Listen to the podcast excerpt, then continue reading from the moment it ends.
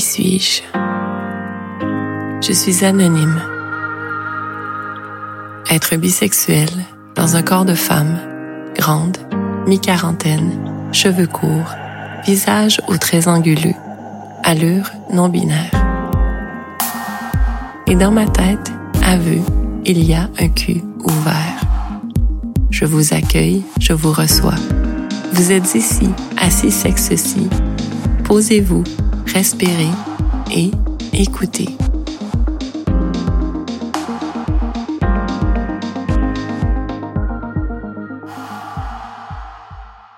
Épisode 3. L'histoire de Diane. Version Tite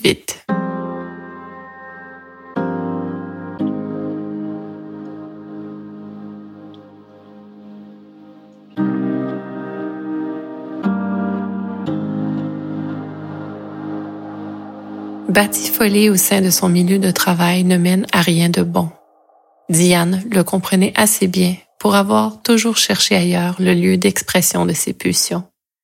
Mariée depuis de nombreuses années à un homme qu'elle aimait, son union durait entre autres raisons parce que ni elle ni son partenaire de vie ne questionnaient l'autre à propos du lieu d'expression de ses pulsions. Une entente assumée, dédramatisée et consentante. Ainsi, Diane faisait parfois appel à un service d'escorte masculine. L'argent n'étant pas un problème, elle préférait ne pas se casser la tête. Avec l'agence, la qualité des rencontres était presque à tout coup garantie. Elle se faisait sucer le clitoris par un mec bien découpé qui savait converser assez pour qu'elle ait envie de le goûter à son tour, de la tête aux pieds, et parfois elle demandait à recevoir une bonne pénétration, toujours avec un préservatif. Diane gardait la tête froide, consciente que cette luxueuse marchandise était partagée. Elle incarnait la femme d'affaires accomplie.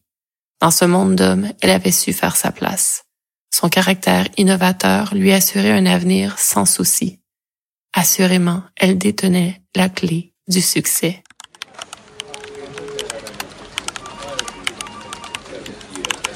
Dans son entreprise, les employés s'étaient greffés à cette réussite graduellement, sans précipitation de la part de cette femme visionnaire. Avec les années, Diane avait su fidéliser son clan au moyen d'excellentes conditions de travail. On pouvait parler d'une belle grande famille heureuse. Dans sa jeune cinquantaine, elle respirait la santé. Toute sa vie, elle avait été consciente de la culture du corps par l'éducation alimentaire et la discipline par une activité physique. Elle avait été initiée au pilates dans sa vingtaine et vouait à cette gymnastique musculaire une réelle passion. Diane était sculptée naturellement. Les hommes plus jeunes qu'elle consommait parfois ne passaient pas un quart d'heure forcé avec cette cliente souple, endurante et si bien conservée.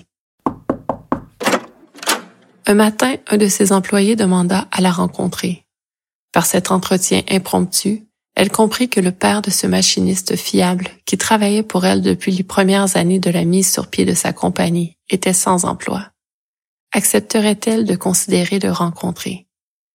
Réfléchissant un instant, elle eut recours à son intuition. Elle fit le vide et écouta. Un oui très clair résonna en elle, J'accepte de le rencontrer, annonça-t-elle à ce fils bienveillant. Le problème, c'est qu'il n'y avait aucune ouverture présentement dans la structure bien huilée de sa compagnie. Mais Diane s'était fiée à son intuition régulièrement depuis des décennies maintenant. Comme d'habitude, elle se laisserait aller à cet engagement et puis elle verrait de là quel chemin suivre ensuite.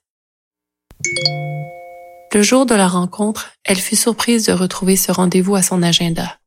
Monsieur Brisebois, père de Charles, employé modèle. Curieuse de ce pourquoi son intuition lui avait recommandé ce moment, elle comprit tout à fait quand un homme à la peau basanée et aux yeux noirs franchit le pas de son bureau.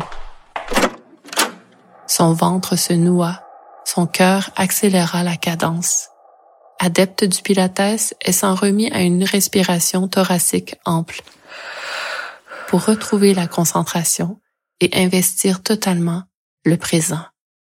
Romuald, un prénom désuet qu'il transcendait par charisme. Diane, comme la déesse de la lune chez les Romains, précisa cet homme déstabilisant. et de la chasse, ajouta-t-elle, ravie par ce brin de culture. Que puis-je faire pour vous? C'est lui qui venait de formuler cette question. Je suis prêt, renchérit-il, avec un focus qui n'échappa pas à Diane. Ce mélange de calme et de témérité excita l'intéressé, qui répliqua à son tour. Tout dépend de ce que vous savez faire. L'audace de Diane était très assumée. Elle sentait instinctivement qu'elle avait devant elle un égal. Sorti de nulle part, cet homme semblait émerger d'une autre de ses existences, si une telle chose est possible. Il lui semblait qu'elle et lui étaient déjà amants. C'est alors que cet inconnu si familier prononça ces paroles audacieuses. Si tu accroches tes mains à mon cou, je peux te soulever, une main sur chaque fesse, pendant que tu enroules tes jambes à ma taille, pour bien ouvrir ton sexe mouillé. Je peux ensuite venir te déposer sur ton bureau, où tu t'installerais à quatre pattes, pour que je remonte ta jupe à tes hanches et que je tasse le tissu somptueux de ta culotte. Je peux te demander de te caresser devant moi pour te préparer à me recevoir en enfilade lente et contrôlée pendant que tu contracteras ton sexe bouillant et parfaitement lubrifié sur ma verge battant de désir pour toi. Ce à quoi Diane offrit en retour, posément, malgré son cœur qui battait la chamade. Comme tu dis, tu es prêt. Mais que ferais-tu si j'avais envie d'autre chose? Je ferai ce que je peux pour combler cette envie. Là, dans ce bureau, elle lui ordonna de se dévêtir complètement, pendant qu'elle en fit tout autant. Leurs gestes étaient lents et synchronisés, à distance. Leurs regards se soutenaient, avec un mélange d'amusement et de défi. Ils profitaient de chaque nouvelle parcelle découverte pour s'admirer avec appréciation. Romuald avait un corps de jogger, aux membres déliés, aux muscles longilignes, et ce teint bistré confirmait qu'il était un enfant du soleil. Une fois complètement nu, Diane défit la barrette qui retenait son chignon, et cette cascade de cheveux auburn rompit son air sévère tout à fait, malgré que d'elle émanait encore cette autorité naturelle qui l'avait si bien servi toute son existence. Même ainsi exposée dans une évidente vulnérabilité, elle inspirait la déférence. Tant et tellement que Romuald ne put s'empêcher de murmurer, friné. Diane reconnut le nom de cette célèbre étaïre grecque et fut cette fois complètement chavirée. Elle respira un instant à nouveau avec amplitude pour générer un flot d'air qui l'aidait à retrouver pied à tout coup. Elle pensa à son intuition, reconnaissante du fait que celle-ci ne l'avait jamais bernée, et conclut. Toi aussi tu es magnifique. Rhabille-toi maintenant, tu es embauché. Tu travailleras de chez toi. Comme tous les employés ici, tu seras en probation pour une période de six mois. À ton fils, tu diras que tu testes nos produits. À moi, tu me parleras avec l'assurance qui t'anime, tout en répondant à toutes mes demandes. Romuald accepta cette offre généreuse, gouverneur glorieux qu'il devint, aux soins de celle qui se révéla sa reine.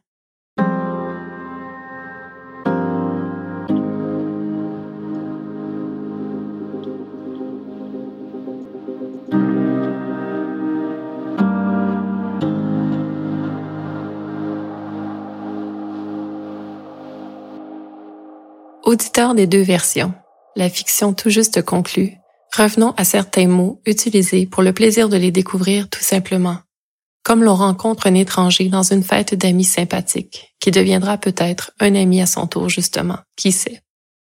En fait, il y aura cette fois un seul mot que nous explorerons plus en profondeur. Mais d'abord, par l'histoire de Diane, j'aimerais revenir au pouvoir des mots, de leur impact je l'ai déjà dit au cours des épisodes précédents, notre langue est belle. Mais ce qui est encore plus beau, c'est de bien l'utiliser, de la contextualiser. Et moi, quand j'imagine une scène de tension sexuelle, que j'échafaude un fantasme de toute pièce, j'aime les paroles de mes personnages, à qui je mets en bouche souvent des répliques directes et salaces. Parce que franchement, chacun gagnerait à développer cet art oratoire séducteur dans l'intimité. Pensez-y Quand vous regardez de la porno, par exemple, oui, il y a des images, mais il y a aussi souvent des mots. L'anglais est un langage si sexuel, si cru. Wet pussy, hard dick. You wanna make me come? Fuck me. Harder, slower. Spread your legs, you little slut. Bref, vous comprenez le topo. Le dirty talk. Mais en français, la langue change la donne. Difficile de parler cochon sans pouffer de rire. N'empêche que la richesse du français peut rendre son utilisation pendant une partie de jambes en l'air fort intéressante. Par exemple, Romuald, quand il dit à Diane ce qu'il imagine lui faire, qu'il s'exprime avec tant de confiance en lui-même, sans hésitation, sans culpabilité, sans auto-jugement qui viendrait saboter son initiative. Quand il partage son désir si posément, ça en soi, c'est un turn-on hallucinant. Adresser notre désir en l'assumant, en le mettant en mots, en incarnant notre lascivité trop souvent réprimée. Sans blague, on devrait nous enseigner cet art oratoire séducteur quelque part pendant notre parcours scolaire. Nous n'en serions que plus complets. Repensez à Cyrano de Bergerac quand il écrit tout son désir à Roxane que le beau pantin de Christian livre à la belle. Cette forme de séduction, elle est torride et incomparable. Développons notre fibre sapiosexuelle et reprenons plaisir à parler pendant que nous baisons. En équilibrant bien sûr les sessions pour y intégrer également nos bruits d'animaux qui copulent, nos cris, nos grognements, nos gémissements. Laissons-les monter nous libérer. Eux non plus ne les réprimons pas. Baisez et faites du bruit. Et si vous êtes parents, procurez-vous des gags ou faites garder les enfants pour un bloc de quatre heures. Et si vous êtes dans un appartement au mur de carton, allez plutôt chez votre partenaire. Et si là aussi c'est limite, Airbnb ou road trip pour aboutir en forêt quelque part avec le but de culbuter en nature. Ludique et lubrique. Une bonne session par laquelle on peut s'exprimer en mots et en plaintes, je vous le garantis, ça vaut au moins un mois de thérapie. Bon, bon, bon. Ce petit aparté personnel terminé, quel est-il ce mot de l'épisode? Eh bien, le voici, dans le contexte de l'histoire de Diane. Même ainsi exposée dans une évidente vulnérabilité, elle inspirait la déférence, tant et tellement que Romuald ne put s'empêcher de murmurer Phryné. Diane reconnut le nom de cette célèbre étaïre grecque et fut cette fois complètement chavirée. Étaïre. H, E accent aigu, T, A, I tréma, R, E. Dans mon dico Robert, édition 2006, voici la courte définition proposée. Prostituée d'un rang élevé. Mais dans Wikipédia, on ajoute également que c'est une femme éduquée et de haut niveau social de la Grèce antique qui offre sa compagnie, ses services sexuels, souvent de manière non ponctuelle, c'est-à-dire selon ses propres termes. Et vraiment, cette frinée mentionnée par Romuald, elle est la top étaïre de l'histoire humaine. Laissez-moi vous la présenter. Née en Béotie, une région en périphérie de la Grèce centrale, elle aurait vécu de l'an 371 à 316 avant Jésus-Christ, soit pendant 55 ans. Elle se rendit à Athènes et devint donc Étaïre, ayant pour amant les hommes les plus distingués du moment. Parmi eux, le sculpteur Praxitèle, qui aurait entre autres créé en l'honneur de cette femme puissante socialement une statue en or à son effigie qui se retrouvait sur une colonne à Delphes, ce sanctuaire où avaient lieu certaines célébrations religieuses de la Grèce antique. Cette femme articulée, entretenant des relations intimes avec des clients de renom, avait accumulé une telle fortune que lorsqu'Alexandre le Grand détruisit les murailles de la ville de Thèbes, une cité de sa région natale, Phryné proposa de financer leur reconstruction, avec pour seule condition d'y faire graver quelque part cette inscription détruite par Alexandre, rebâtie par Phryné, l'Étaïr. Son offre fut déclinée. Phryné est célèbre pour son fameux procès. Utias, un ancien amant bafoué, la fit accuser d'avoir introduit une divinité étrangère à Athènes parce qu'elle vouait un culte à un dieu Thrace, une région balkanique. Un autre de ses amants, Hypéride, défendit l'accusé par ses talents d'orateur, Mais, selon la légende, sentant que la cause était perdue, il décida de jouer le tout pour le tout en arrachant la tunique de sur le corps de cette femme, exposant ainsi sa nudité aux Iliastes, membres du tribunal grec, les urgeant à témoigner de sa beauté sacrée, allant même jusqu'à lui attribuer le titre d'interprète et sacristine d'Aphrodite elle-même. Phryné fut acquittée.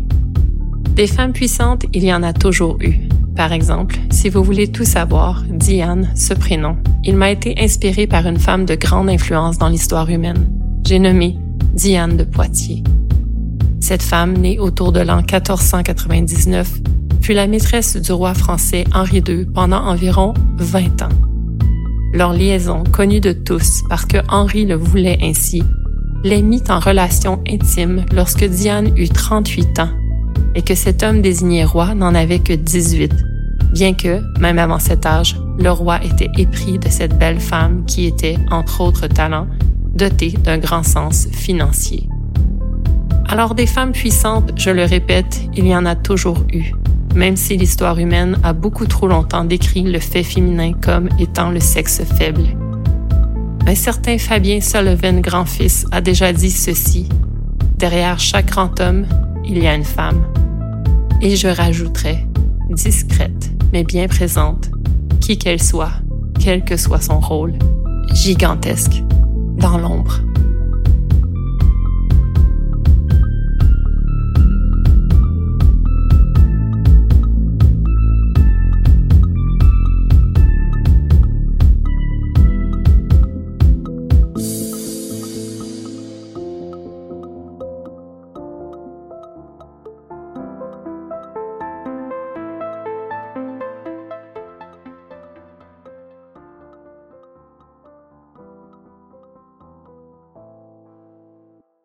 Auditeur de la petite vite.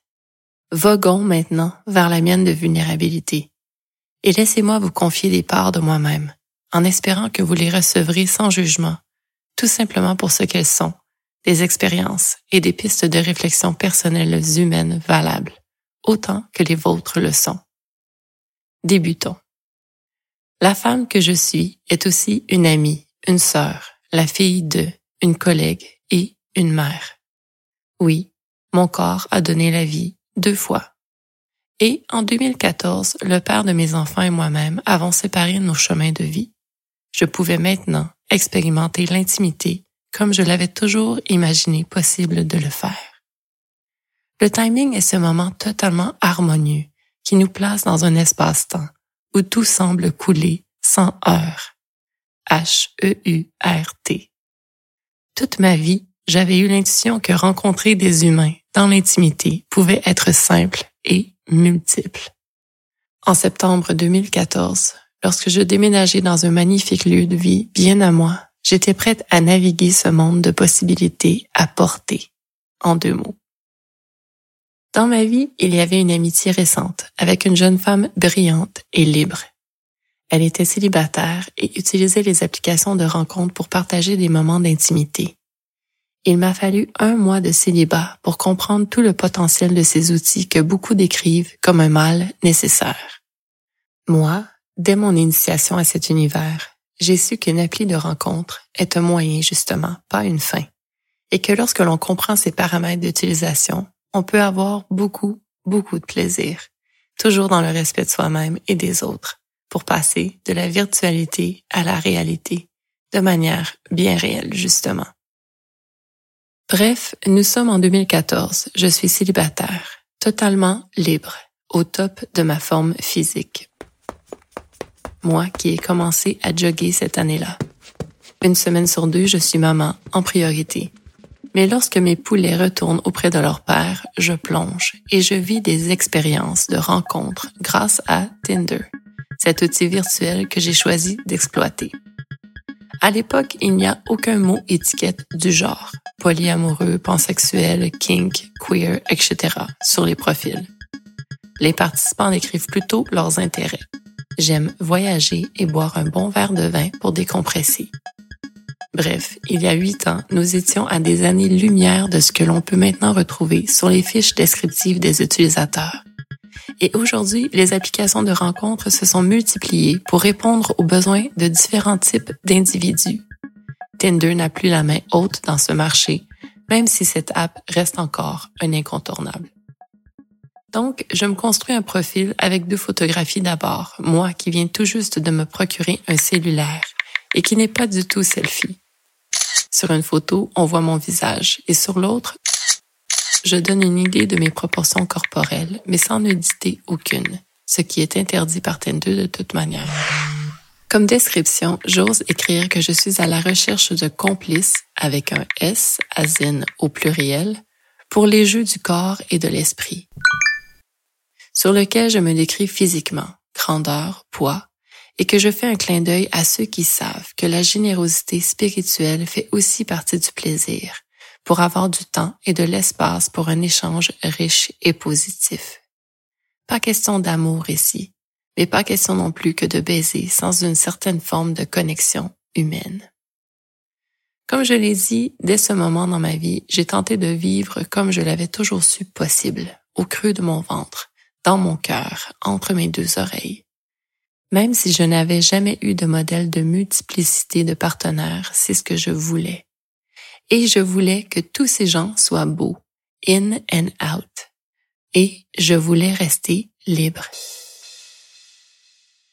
Libre de mon quotidien, libre de mes allées et venues, libre de toucher qui je le voulais, si je le pouvais et quand cela était possible. Donc, je l'ai dit, une semaine sur deux, j'étais une maman totalement consacrée à ma progéniture, à répondre au mieux de mes capacités à tous leurs besoins selon la pyramide de Maslow. Mais l'autre semaine, j'étais, attention, et si le mot vous choquera peut-être, j'étais une pute. À mes partenaires intimes, c'est ce que je disais quand je faisais référence à cet espace-temps où nous pouvions nous voir ou non. C'est ma semaine de pute, alors oui, totalement possible pour nous de passer un moment ensemble pour jouer. Si vous avez écouté l'épisode 1, vous vous rappelez peut-être de cet amant fabuleux pour qui je m'étais affublée en prostituée de luxe afin de lui prodiguer une fellation mémorable. Lui qui était dans un 5 à 7 de bureau dans une microbrasserie rue Saint-Denis et moi qui devais l'y rejoindre, demeurer anonyme, repérer un endroit pour lui sucer la queue de manière phénoménale et l'y convier pour exécuter cette caresse orale inoubliable.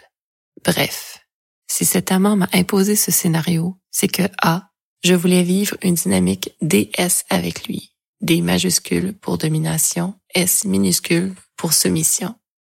Et que ce genre de mise en scène peut être un parfait cadre pour en faire l'expérience. Et B, parce qu'il n'avait jamais, au grand jamais, aimé m'entendre me qualifier de pute. Pour lui, ce mot, il était dégradant. Auditeur de la slow sex de l'épisode en cours, vous savez que c'est souvent comment le citoyen interprète cette idée de prostitution, en mélangeant les deux sens du terme. Le premier voulant que l'on reçoive une rémunération en échange d'un service sexuel, et l'autre plus littéraire qui veut que prostituer soit avilir et manquer de respect en quelque sorte. Cet amant fabuleux, il faisait ce que beaucoup font. Il mélangeait les deux sens pour créer le troisième qui suit. Que l'être qui est rémunéré en échange de services sexuels prodigués il se dégrade et manque de respect envers lui-même. Cet amant fabuleux, il voulait m'imposer ce scénario de pute pour que je fasse l'expérience de cet état d'être et que je constate qu'en effet, je n'en étais pas une de pute. Mais, pauvre de lui, je suis restée une pute et il n'a pas réussi à chasser cet archétype de ma chair. Et puis, de toute manière, lui aussi en profitait bien de cette partie de moi qui aime le sexe. Il prenait mon cul quand il en avait envie et en plus, il n'était pas question d'amour, lui, qui partageait ce sentiment avec une autre femme. Dès 2014, j'ai donc assumé ma pute intérieure. Mais elle, elle avait toujours été là, patiente, à subir ma culpabilité judéo-chrétienne.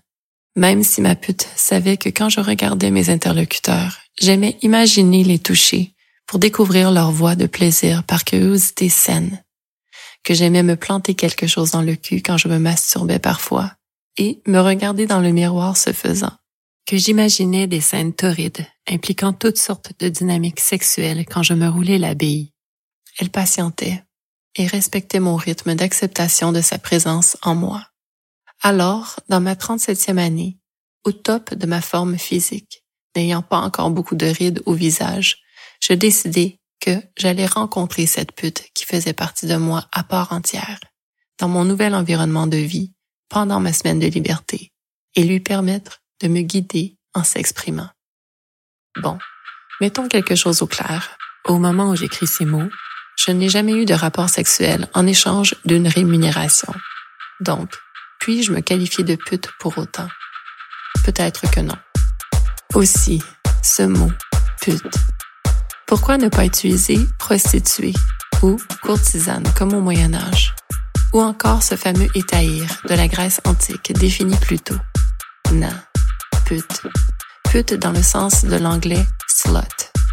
Dans le sens de effleurez-moi ne serait-ce qu'au bon endroit, avec mon consentement, et vous verrez bien comment mon corps vous appartiendra si vous savez quoi en faire le temps d'une session de jeu. Pute en ce sens que, par exemple, en 2014, par cette application de rencontre qui est Tinder, j'avais la possibilité de matcher avec un candidat un mardi soir à 21h15, suffisamment échangé dans l'espace chat pour savoir que cet être avait un esprit bien structuré et le recevoir chez moi une heure plus tard avec pour consigne de ne pas porter de parfum afin que nous sachions si notre attirance physique était mutuelle et qu'une fois cette attirance mutuelle confirmée par le visuel et la trace olfactive, hop à la chambre pour nous rouler dans la boue de nos fluides corporels. Moi, lui suçant la queue et le masturbant pour qu'il éclate d'un jet qui zébra d'une impressionnante diagonale mon lit king au complet. Lui plaquant son visage contre ma chatte inondée de cyprine par excitation. Ma pute veut avoir du plaisir et avoir du plaisir passe par la désinhibition. Et la désinhibition, c'est se laisser aller. C'est mettre notre cerveau à off pour mettre notre corps à on, afin qu'il devienne ce vecteur de sensations et qu'absolument toutes ces terminaisons nerveuses soient stimulées agréablement. Ce mec d'un mardi soir, il est resté chez moi une autre heure et demie après les jeux. C'était un musicien professionnel les plaisirs du corps et de l'esprit. Donc, intéressant de l'entendre m'expliquer son dernier projet créatif. Parenthèse dorée comme je les appelle ces moments de partage par le corps et par l'esprit.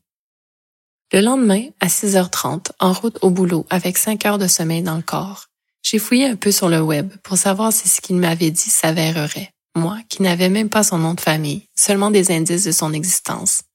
Et comme de fait, oui, musicien professionnel confirmé, mais aussi, boum, ses photos de mariage. Monsieur venait de convoler avec une magnifique jeune femme il y avait deux mois à peine, et hier il éjaculait en jet phénoménal chez moi. Puisque nous étions encore matchés dans Tinder, je lui ai un petit mot du genre. Coquin, tu ne m'avais pas dit que tu étais tout juste marié. En fait, il ne m'avait pas dit qu'il avait une partenaire, mais, de mon côté, je ne lui avais pas demandé non plus. Il me répondit, oui, nous sommes dans une dynamique ouverte. Et franchement, parce que son profil apparaissait sur Tinder et que par ses photographies il était facilement reconnaissable, je l'ai cru. De toute manière, je savais dès son départ hier soir que nous ne nous reverrions pas. Mais ce qui est intéressant aussi dans cette histoire de haut d'un mardi soir avec un étranger qui était tout récemment marié, c'est que lorsque vint le moment d'établir sa venue chez moi, il m'indiqua clairement qu'il n'y aurait pas de sexe pénétratif. Pas de problème pour moi, les corps étant ces lieux de sensations multiples, les possibilités sont tout aussi multiples et franchement, je voulais une dose, alors j'acceptais. À rebours, le lendemain, quand je sus qu'il avait une épouse, je compris que ce devait être leur entente de couple ouvert. Oui, tu peux avoir d'autres partenaires, mais tu gardes le sexe pénétratif pour nous. Anyway, juste un exemple de couple ouvert parmi tant d'autres. Nous en reparlerons sûrement dans un épisode futur. Mais quel rapport avec l'histoire de Diane penserez-vous, cette fiction de l'épisode en cours? Deux choses. La première, c'est qu'elle choisit de payer en échange de services sexuels rendus. Cette femme de tête, attirante et en relation, décide de défrayer une somme pour se faire toucher, pour que ses terminaisons nerveuses soient stimulées agréablement. Et moi, je sais qu'un jour, quand mon corps ne sera plus attirant selon les standards sociaux, et que trouver un partenaire un mardi soir qui voudra me toucher volontairement deviendra un défi, je paierai pour recevoir les services sexuels de la part d'un individu qui acceptera de le faire afin de stimuler mes terminaisons nerveuses agréablement. Parce que tant que je serai en vie, j'aurai cette pulsion de vie, de sentir mon corps battre de tout son sang. Alors voilà, confession, je suis une future cliente de services sexuels. Je paierai des êtres pour passer ce que j'appelle un moment parenthèse doré avec moi. En tant que travailleur du sexe, ils choisiront de m'offrir ce service ou non, parce que oui, un être qui se prostitue, par choix, conscient, peut aussi choisir de fournir le service ou non. Et pour ce deuxième lien à faire avec l'histoire de Diane, disons plutôt qu'il revient à ce concept de service sexuel rendu.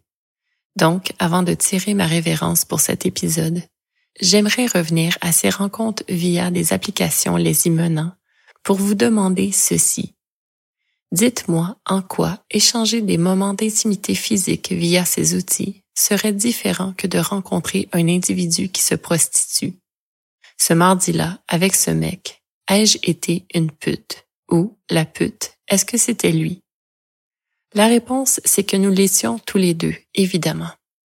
Tous les deux, nous voulions une dose d'intimité physique et tous les deux, nous étions prêts à la fournir à l'autre. Tous les deux, nous avons fait l'expérience d'une rencontre sexuelle anonyme et sans lendemain, malgré cette conversation intime qui a suivi. Est-ce que parce qu'il n'y a pas eu de rémunération, cela fait la différence avec une expérience vécue entre un travailleur du sexe et un client? Ce mec et moi, on a clairement fait du troc, cette forme d'échange direct d'un bien contre un autre, son corps contre mon corps ou vice-versa. Et si nous nous étions rencontrés d'abord pour un verre et que je lui avais payé ce verre, aurait-ce été une forme de rémunération? pour pouvoir le toucher ensuite et qu'il me touche? Et si nous nous étions rencontrés à l'université, que nous étions tombés en amour, que nous avions décidé de partager une vie commune et que j'aurais fait un meilleur salaire que lui, qu'il aurait été décidé que lui serait resté à la maison pour élever nos enfants, par exemple, aurait-ce été une forme de rémunération pour ses services sexuels? Et en quoi est-ce que ce type de relation de vie commune serait plus valide qu'une relation de type girlfriend-boyfriend entre un sugar daddy et une sugar baby, le sugaring étant un type de service sexuel. Les sentiments, vous me direz. L'amour, c'est donner, c'est échanger, c'est réel. Tandis que le sexe, c'est le sexe, rien de plus, right? Non, le sexe, c'est aussi donner. Donner par amour. Amour de soi d'abord, c'est très important. Pour ensuite aller vers l'autre et aimer. Aimer au nom de notre humanité. Et moi, ma pute, elle veut que tout un chacun vibre de cet amour par la stimulation de toutes ces terminaisons nerveuses agréablement. Moi, vous, tous et chacun. Du sexe jouissif et généreux. Allez, bisous.